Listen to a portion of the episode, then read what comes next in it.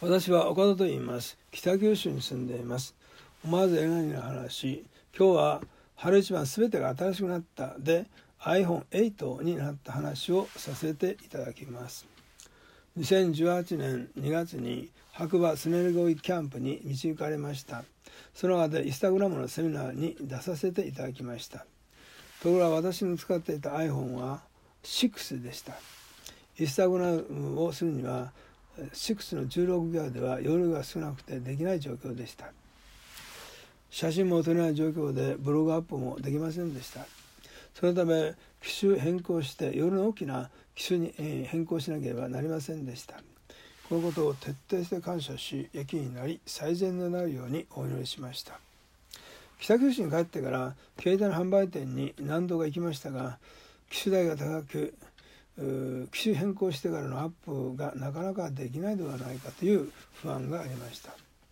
ある携帯の販売店ではタブレットをつないでいましたので、えー、電話のかけ放題すると1万以上でした。ですから新しい機種への変更はやめました。4月10日近くの iPhone 販売店では iPhone のサポートセンターがあることを聞きました。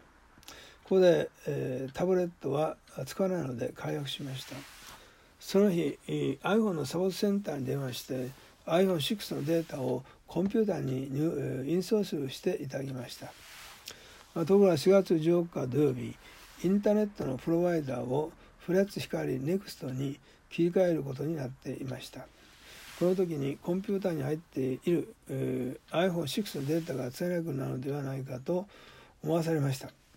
4月12日アルバイトが大きな電気屋さんの近くでした。iPhone8 の256ギガに切り替えた時の見積もりを出していただきました。他の販売店よりも2000ほど安くなりました。このことも徹底で感謝しました。そのため iPhone6 に機種変更をしました。4月13日アルバイトがありその電気屋さんに行きタブレットの下取りをしていただきました。家に帰って8時40分でしたが iPhone のサポートセンターに電話して iPhone6 のデータを、えー、iPhone8 にインストールしました。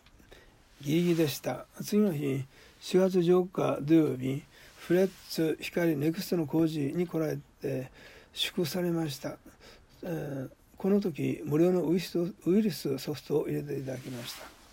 この工事が終わってから iPhone8 で稼働してないアイコンがあったので電源屋さんに行って聞きました。iPhone のパスワードを入れることにより、えー、iPhone が稼働しました。この LINE も使えるようになり Skype も使えるようになりました。そのため iPhone6 を下取りしていただきました。